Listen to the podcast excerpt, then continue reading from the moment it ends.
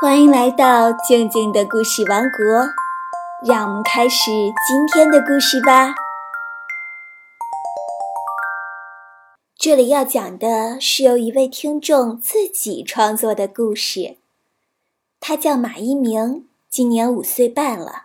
每天他都会听静静姐姐的故事。一天晚上呀，他决定自己创作一个故事。因为还不太会写字，所以马一鸣决定把心中的故事画出来。画好后呢，再请妈妈帮忙写上了文字。马一鸣创作的这个故事非常完整，而且这几幅画也画得很棒。静静姐姐根据他这几幅画的意思呀，为大家来讲述这个故事。故事的名字叫《小八哥盖房子》。作者马一鸣。小八哥们准备盖一所高高的大房子，他们搬来了许许多多的木头和钉子，拿来了大锤子，还开来了挖掘机和吊车。小八哥盖着盖着，一回头，发现自己的小伙伴不见了。咦，他们去哪里了？小八哥着急地四处寻找，突然他发现石头和墙壁中间有一条缝，缝里有一个红色的小皇冠。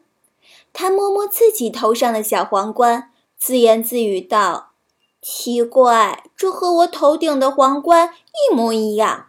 皇冠下面是什么呢？”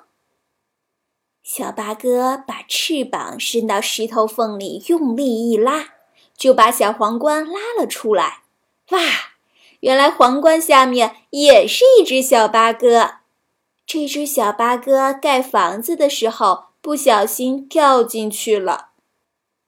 被救出来的小八哥指着石头缝说：“里面还有三只小八哥呢。”于是他们一起用力，很快就把石头缝里的三只小八哥全部救了出来。